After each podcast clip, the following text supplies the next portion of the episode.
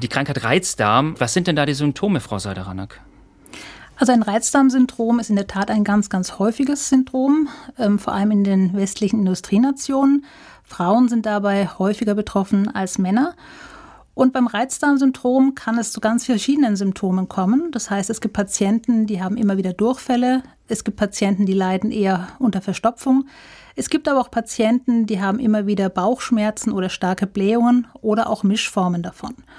Und unser heutiges Verständnis vom Reizdarmsyndrom ist eigentlich, dass es dabei zu einem ja, Fehlregulation im Darmnervensystem kommt.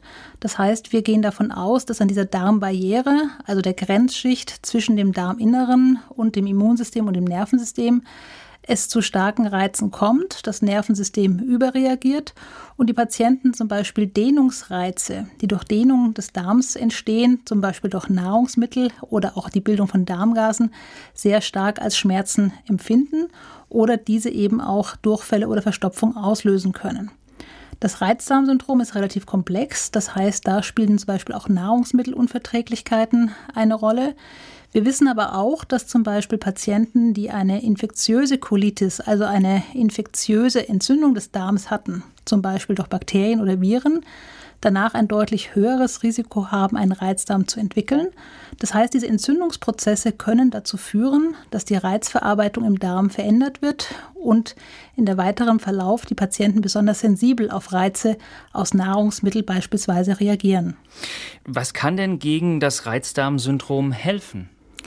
In der Therapie vom Reizdarmsyndrom nehmen wir heute ein sogenanntes multimodales Modell. Das heißt, wir versuchen verschiedene Bausteine zu kombinieren. Das eine ist das Thema Ernährung. Das spielt eine ganz wichtige Rolle. Das heißt, wir schauen uns an, ob der Patient zum Beispiel Nahrungsmittelunverträglichkeiten hat. Das könnte zum Beispiel eine Milchzuckerunverträglichkeit sein oder auch eine Fruchtzuckerunverträglichkeit, die die Beschwerden verstärkt. Das heißt, der Patient würde eine Ernährungsberatung bekommen, gewisse Auslöser zu meiden. Manche Patienten profitieren auch von der sogenannten FODMAP-Diät, das heißt eine Diät, wo solche schwer verdaulichen Zuckerstoffe dann auch rausgenommen werden.